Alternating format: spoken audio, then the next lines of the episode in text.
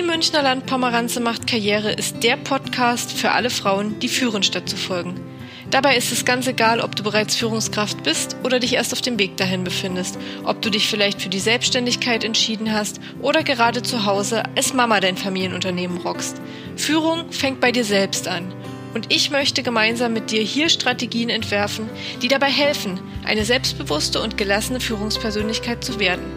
Statt bessere Männer sein zu wollen, sollten wir vielleicht erst einmal die beste Version der Frau in uns entdecken. Mein Name ist Maria und ich bin die Münchner Landpomeranze. Hast du Lust, mit mir Karriere zu machen?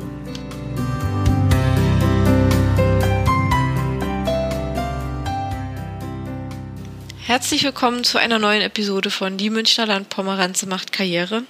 Heute mit einem Thema, was ähm, sicherlich recht eigenwillig erscheinen mag. Es soll darum gehen, wie gehe ich mit Trauer um? Wie gehe ich damit um, wenn ein Mensch trauert und wie kann ich damit wertschätzend umgehen, vor allen Dingen im Arbeitsbereich. Sicherlich ist es ein Thema, was ähm, uns nicht so oft betreffen wird, Gott sei Dank.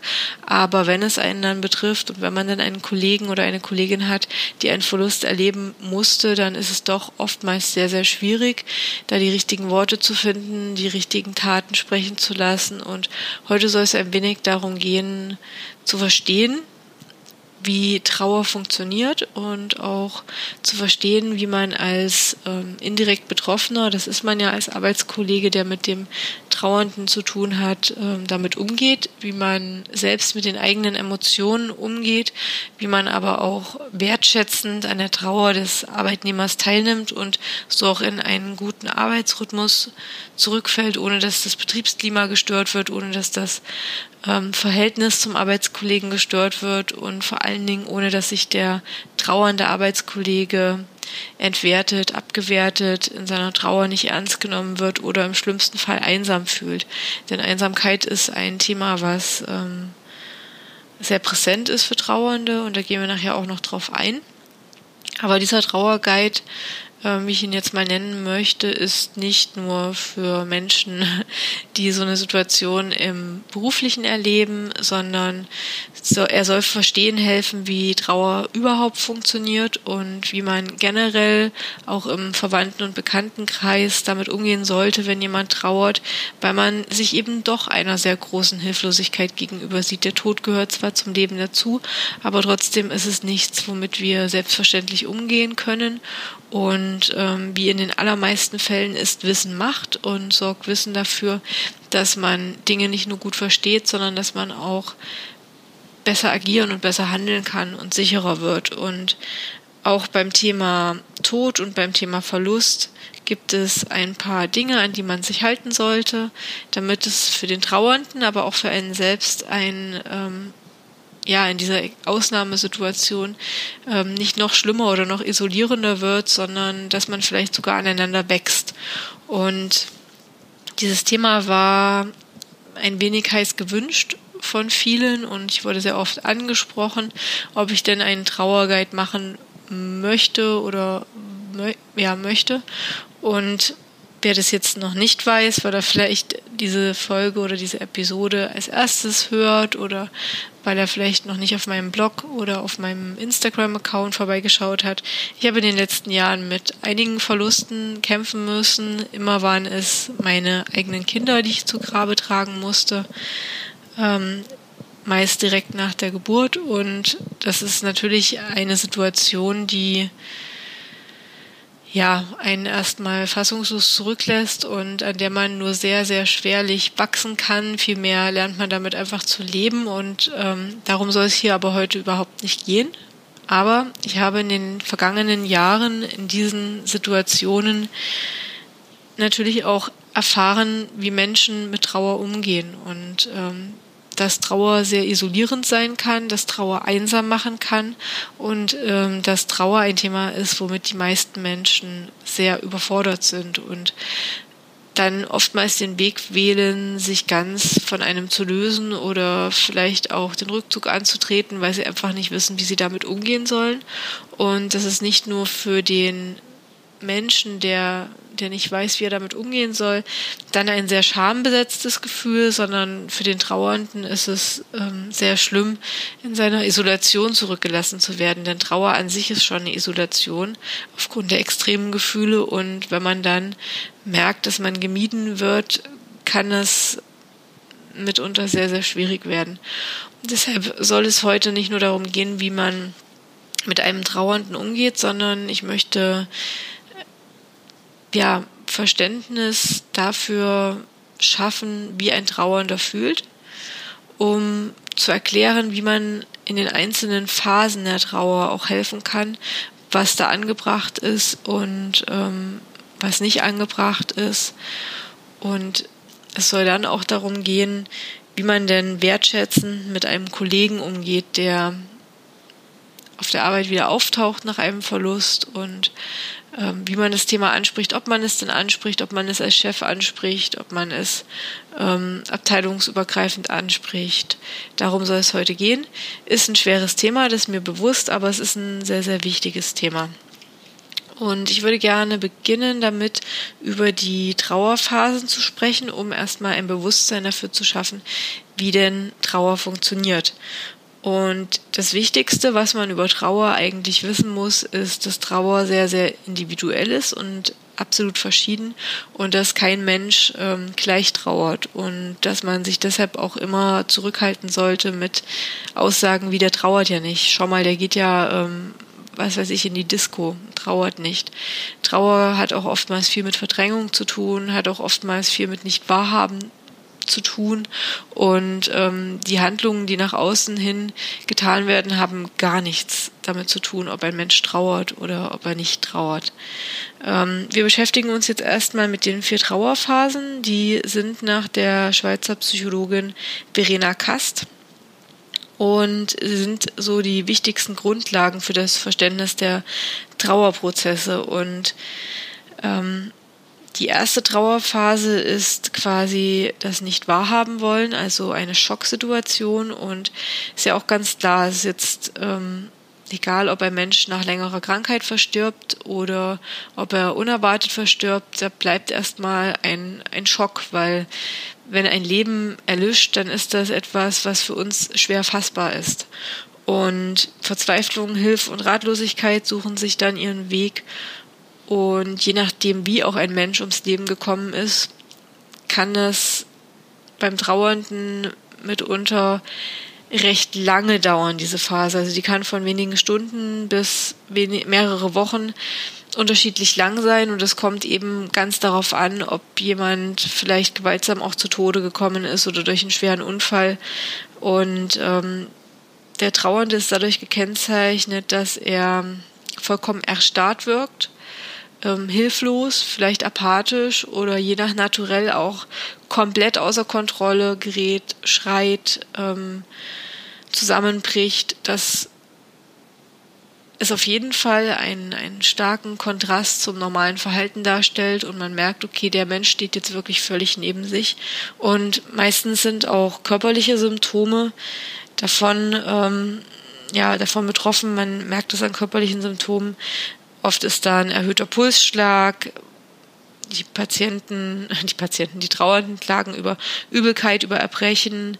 Oftmals ist da auch so eine innere Unruhe, also dass sich derjenige nicht hinsetzen kann, sondern immer irgendwie umherlaufen muss. Und ähm, es ist eher unwahrscheinlich, dass man einen ähm, Kollegen in dieser Phase der Trauer ähm, antreffen wird, weil es ja doch direkt nach dem, nach dem Versterben eher ist, aber trotzdem, weil wir hatten gesagt, wir schauen eben auch mal für andere Bereiche, für Verwandte, Bekannte darauf, wie man in so einer Situation mit einem Trauernden umgeht. Also in der Situation muss man erstmal wissen, dass man nichts vom anderen erwarten darf. Hier ist es wichtig, dass man den Trauernden dort abholt, wo er gerade steht und dort unterstützt, wo er überfordert ist. Und er wird bei fast allem überfordert sein und er wird auch keine großartigen Entscheidungen treffen können. Also wichtig ist einfach da sein, nicht fragen, ähm, weil es wird sowieso wahrscheinlich keine sinnige Antwort kommen oder mir egal.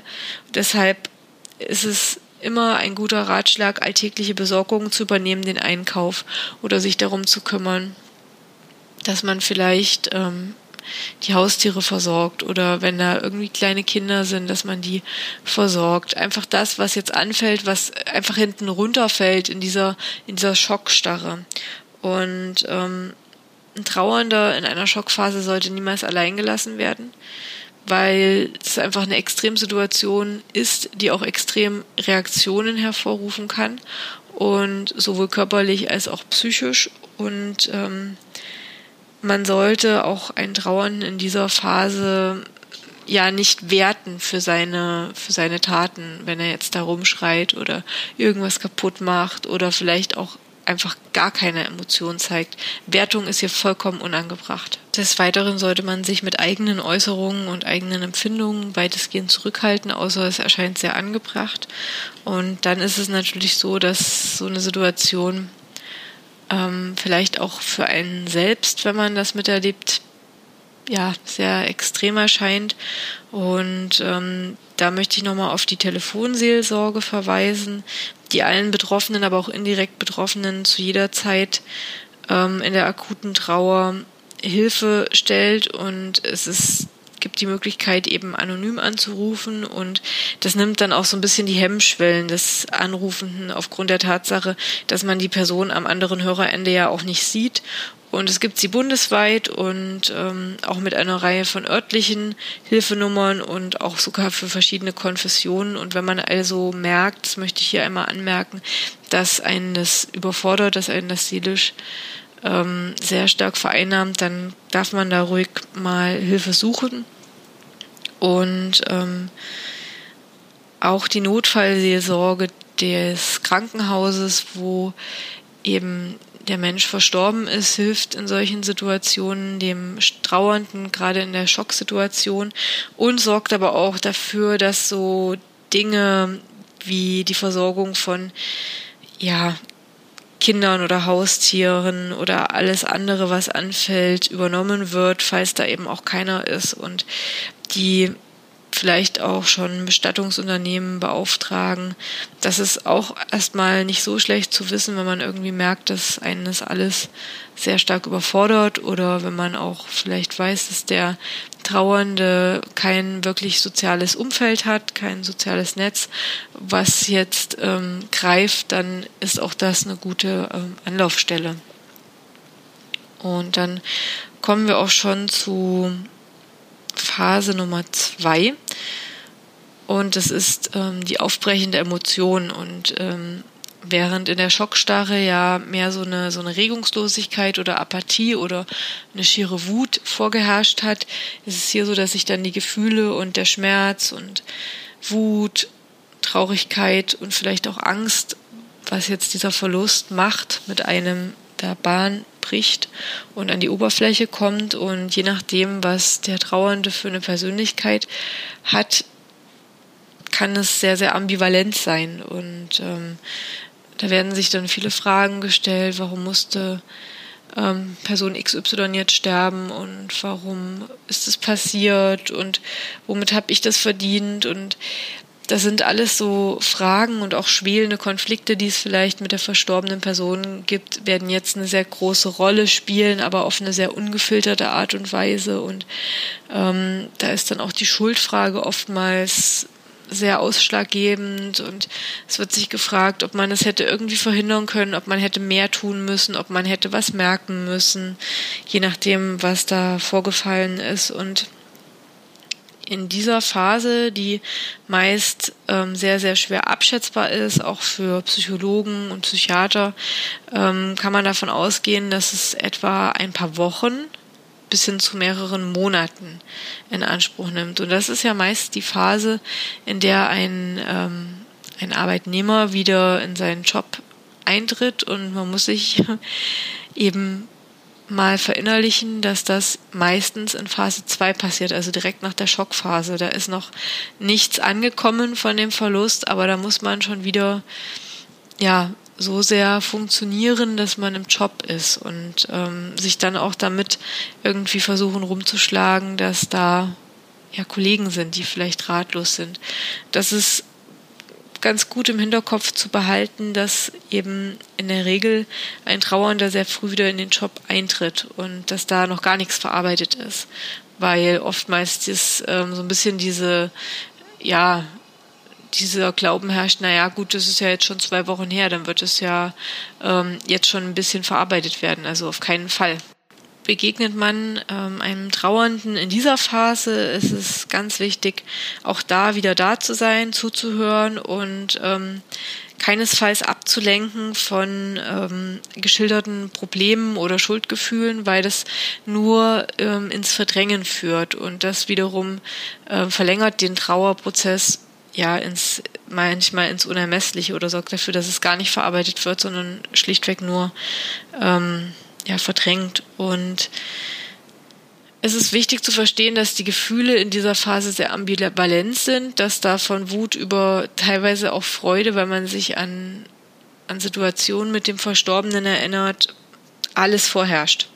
Und man sollte das einfach so annehmen, wie es, wie es ist. Und vielleicht in der Phase auch schon wieder ein bisschen Hilfestellung geben, um alltägliche Dinge zu erledigen und ähm, vielleicht auch die Trauer anzugehen. Also vielleicht mal vorzuschlagen, in eine Trauergruppe zu gehen oder ein Trauertagebuch zu schreiben oder auf Dinge zurückzugreifen, die früher in Stresssituationen gut geholfen haben und bewährt waren, zum Beispiel eine bestimmte Sportart ausüben oder wenn derjenige gerne ein Instrument spielt oder ähm, gerne malt, das anzusprechen und ähm, damit auch anzuleiern, dass so ein Stück weit Entspannung eintritt, weil ein Trauernder meistens unter extremem Dauerstress steht und es ist natürlich wichtig für den Körper, sich auch mal erholen zu können. Und auch in der Phase ist es wichtig, ähm, nicht zu werten und keine wertende ähm, ja, Position einzunehmen, wenn es da irgendwie um Schuldfragen geht, sondern einfach zuzuhören, dran teilzunehmen, was da erzählt wird und ähm, sich mit eigenen ja, Geschichten am besten zurückhalten. Also das ist sowieso ein Tipp, den ich immer nur geben kann. Es ist absolut unangebracht zu erzählen, ja, ich hatte meine Freundin, der ist auch der Vater, der Sohn, der whatever gestorben. Das ist ähm, extrem ich weiß gar nicht, wie ich es in Worte fassen soll, aber es ist extrem ähm, herablassend. Man möchte zwar in dem Moment eigentlich Hilfe schenken, indem man sagt, ich, ich kenne jemanden, dem es ähnlich ging, aber für den Trauernden ist ähm, die eigene Trauer individuell und da ist der Verstorbene individuell und da gibt es keinen Mensch, dem das ähnlich so ergangen ist, ja. Das gibt es nicht, nur weil es eben auch ein Vater war oder auch ein Sohn oder auch ein, äh, eine Schwester es ist individuell und der Verlust ist individuell und ähm, noch dazu trauern ja Menschen ganz unterschiedlich und deshalb bitte rate ich davon ab, solche Rückschlüsse und solche Vergleiche zu ziehen. Das kann definitiv immer nur nach hinten losgehen. Und dann kommen wir zur Trauerphase Nummer drei. Das ist so ein bisschen die Phase, in der sich vom Trauern, vom, vom Verstorbenen und von der Trauer gelöst wird und äh, in der wieder gesucht wird und zwar nach ja nach dem nach dem Sinn und äh, man nennt die Suchen und sich trennen Phase und ähm, man reagiert ja, wenn man einen Menschen verliert, meistens erstmal mit dem Suchen nach Gründen, nach Schuld, nach ganz vielen Dingen. Und ähm, der Mensch wird vermisst. Man beginnt auf einmal ganz, ganz viele Erinnerungen hochzuholen an gemeinsame Orte, an ähm, gemeinsam gehörte Lieder, an gemeinsam gegessenes Essen. Da kommt auf einmal so wahnsinnig viel hoch und äh, man sucht das auch so ein bisschen.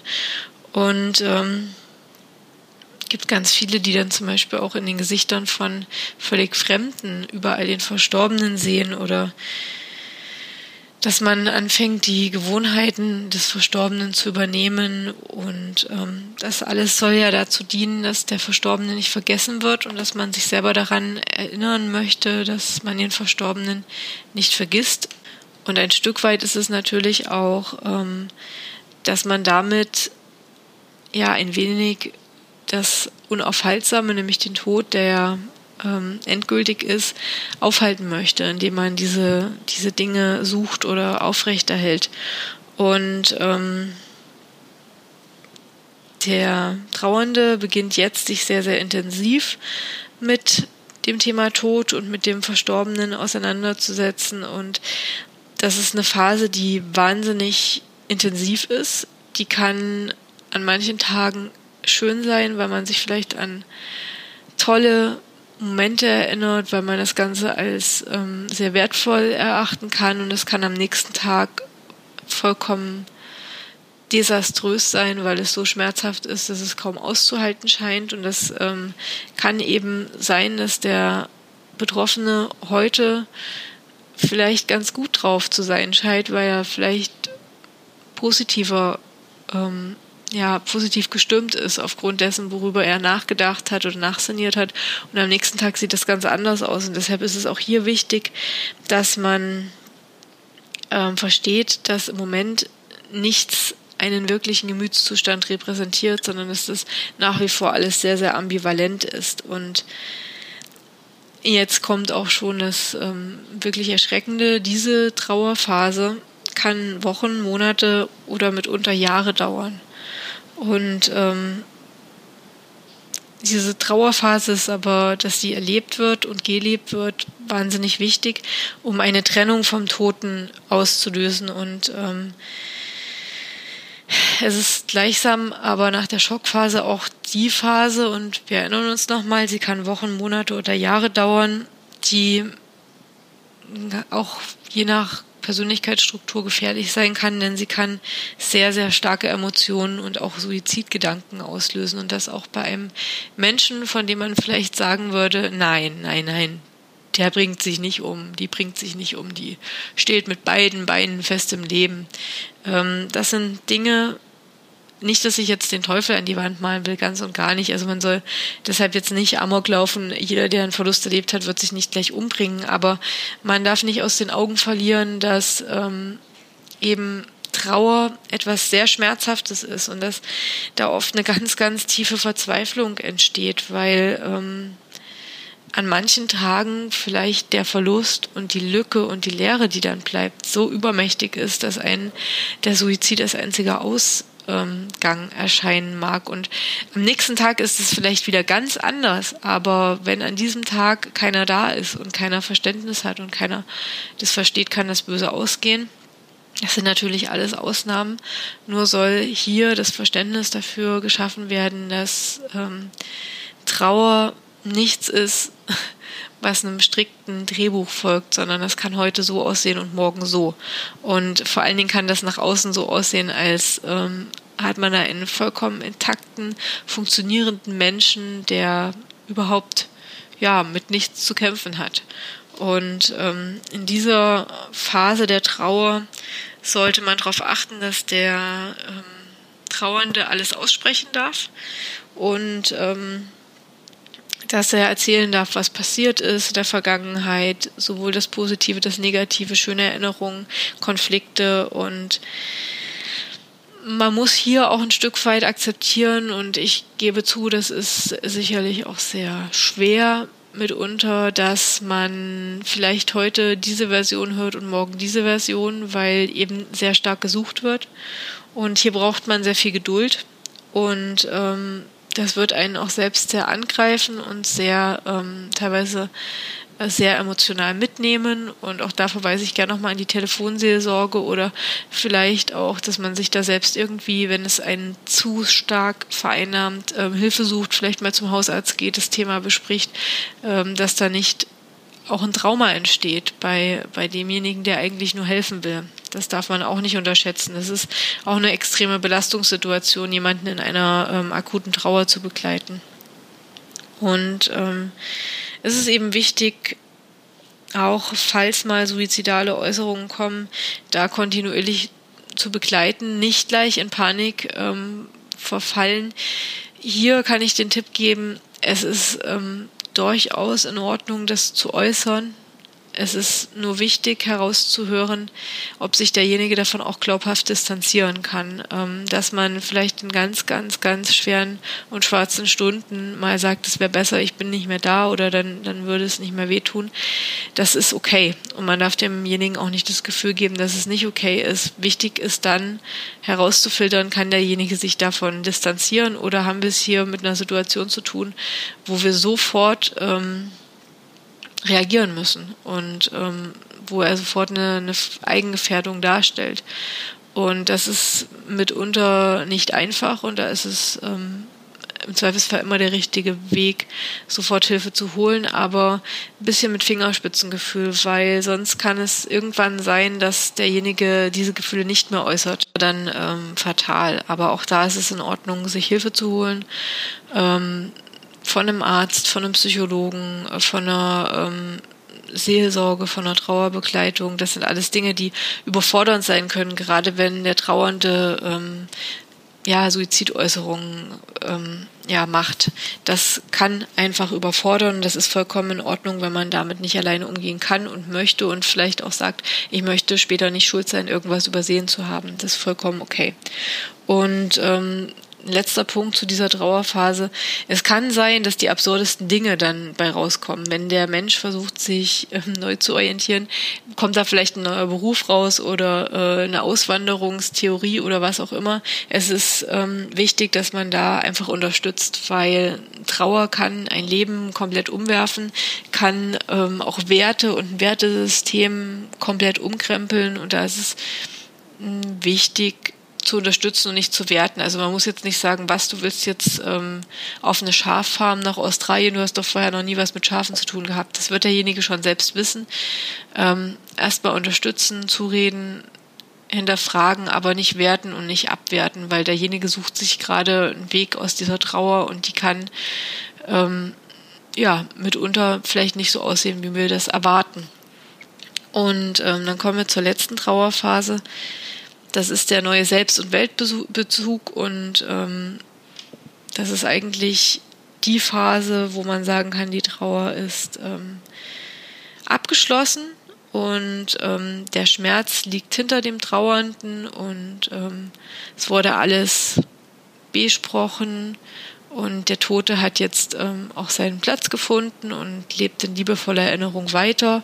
Und ähm, das Leben geht jetzt wirklich weiter. Während man ja ähm, vielleicht die ganze Zeit davor äh, geht das Leben natürlich auch weiter, aber nicht für den Trauernden. Und das ist so ähm, das Schwierige, was man erkennen muss. Das Leben geht eben nicht für den Trauernden weiter sondern er versucht nur verzweifelt in dem Leben, was sich ja weiter dreht, obwohl er dazu nicht bereit ist, noch seinen Platz zu schaffen, um irgendwie zu überleben.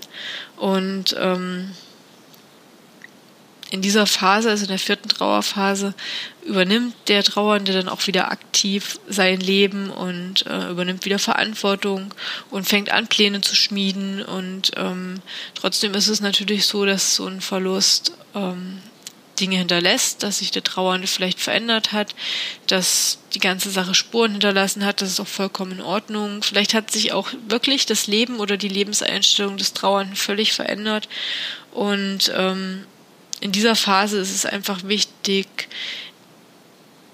dass man ähm, ein Stück zurücktritt, dass man ähm, jetzt nicht mehr so gebraucht wird, dass man es auch akzeptiert und dass man dann auch mal vielleicht draufschaut, weil man hat jetzt sehr stark geholfen bis dahin, dass man überprüft, was an Hilfe wird jetzt noch wirklich gebraucht, dass man ähm, so sein eigenes Empfinden, helfen zu wollen, da ein bisschen hinten anstellt zu dem, was jetzt noch wirklich äh, aktiv gebraucht wird. Trotzdem sollte man immer sensibel bleiben für Rückfälle, die wird es geben an Jahrestagen, Geburtstagen, Todestagen, ähm, whatever. Und da sollte man immer sensibel sein, wenn man merkt, dass ähm, ja dass da irgendwas aufbricht. Und naja, man merkt jetzt schon, das kann mitunter Jahre dauern. Deshalb ist es ein durchaus interessantes Thema. Wie gehe ich jetzt eigentlich mit meinem Kollegen um, wenn der nach zwei Wochen hier wieder aufschlägt, nachdem er seine Frau oder seine Mutter oder seinen Vater oder seine Tochter oder was auch immer verloren hat? Das ist ja dann ähm, eigentlich noch eine sehr akute Trauer. Auch wenn für uns, wo wir im Job waren, wo nichts passiert ist, in den zwei Wochen viel passiert ist, die Welt sich weitergedreht hat und für uns ist eben diese Trauernachricht keine Neuigkeit mehr und damit ähm, gehen wir auch so davon aus, naja, der hat jetzt die Beerdigung hinter sich, dass ähm, das läuft jetzt in gelenken Bahnen. Das ist einfach ähm, etwas, was ganz natürlich ist, dass man das denkt, aber was nicht so ist. Und nachdem wir uns jetzt damit beschäftigt haben, wie die Trauer funktioniert, und da möchte ich eben nochmal darauf hinweisen, jeder Mensch ist individuell und ähm, diese Trauerphasen können sich unterschiedlichst ausgestalten. Die eine geht vielleicht viel kürzer bei dem einen Menschen und dafür die andere ungleich länger und ähm, andersrum. Man muss eben auch sehen, dass das ja sehr, sehr sehr, sehr schwierig ist. Und natürlich ist es vielleicht noch um Vielfaches schwieriger, wenn der Chef derjenige ist, der den Verlust zu erleben hat. Nur möchte ich als allererstes und als allerersten Tipp teilen, dass der Trauernde in dem Moment, wenn er zurück ins Arbeitsumfeld kommt, weder Arbeitskollege oder Chef ist, sondern einfach ein Mensch, der einen Verlust hat und ein Mensch, der aufgrund dessen mit sehr, sehr, sehr, sehr viel Emotion gerade kämpft, mit viel Trauer, mit viel Schmerz, mit viel Wut.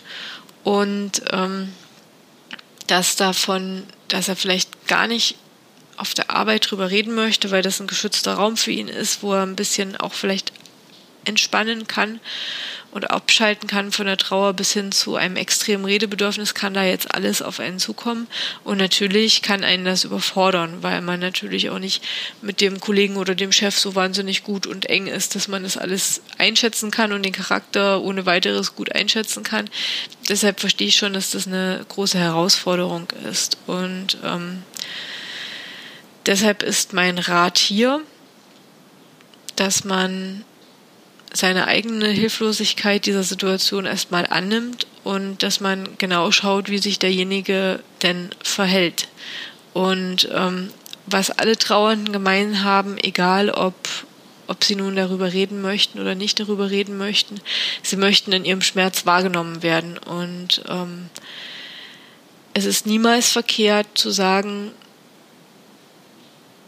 ähm, lieber XY oder Herr XY oder Frau XY, ich bin einfach unsicher, wie ich damit umgehen soll. Ich habe von dem Verlust gehört und ähm, ich kann mir nicht vorstellen, wie es dir jetzt gehen mag, aber äh, wir müssen jetzt hier miteinander zusammenarbeiten und mir tut es sehr leid, was dir passiert ist. Ich würde einfach gerne wissen, wie ich dir die Arbeit jetzt hier erleichtern kann, wie wir mit deinem Verlust gemeinsam umgehen können. Und das Wort gemeinsam ist hier etwas, was für den Trauernden sehr, sehr, sehr viel Wert hat.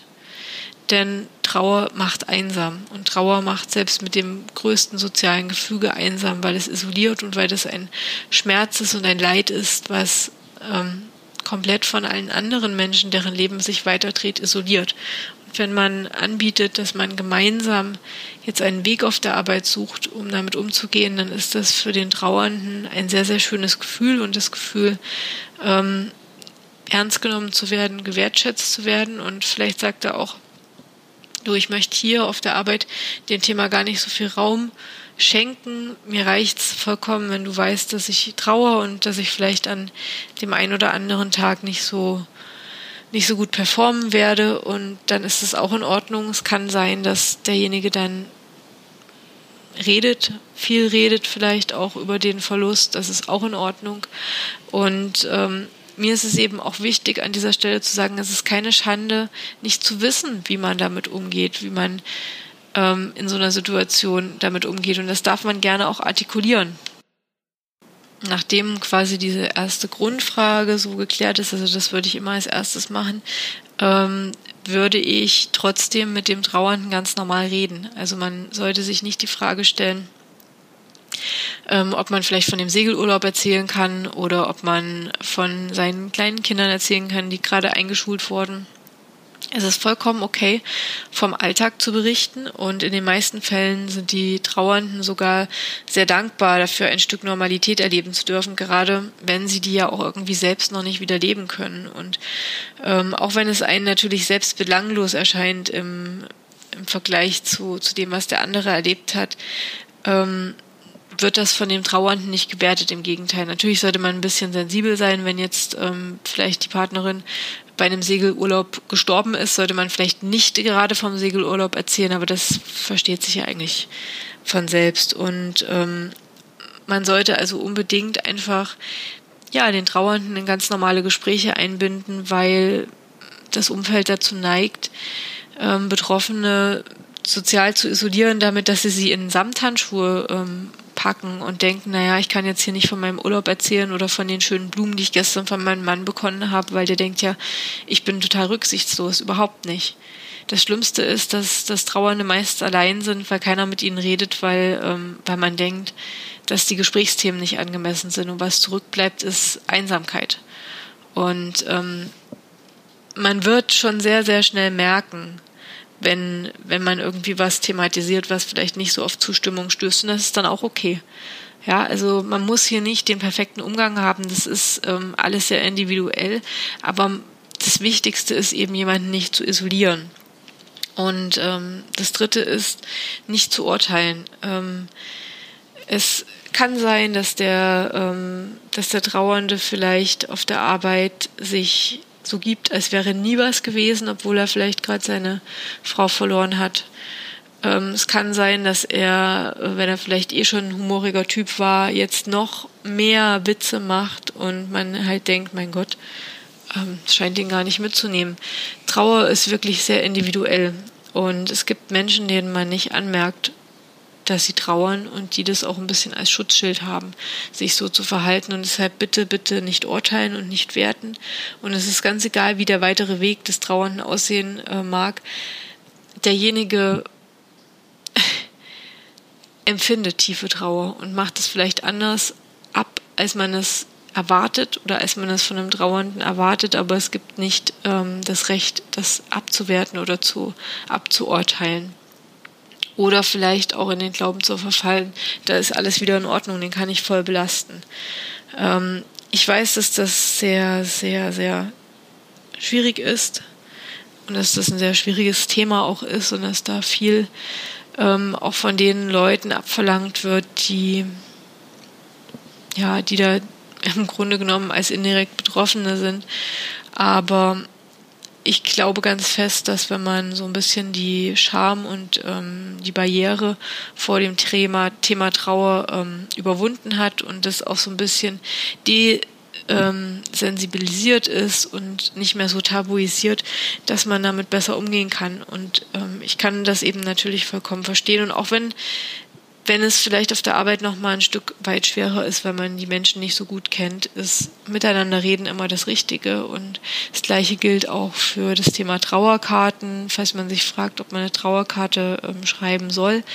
Eine Trauerkarte ist immer richtig, weil wenn derjenige keinen Wert drauf legt, würde er sie einfach weglegen.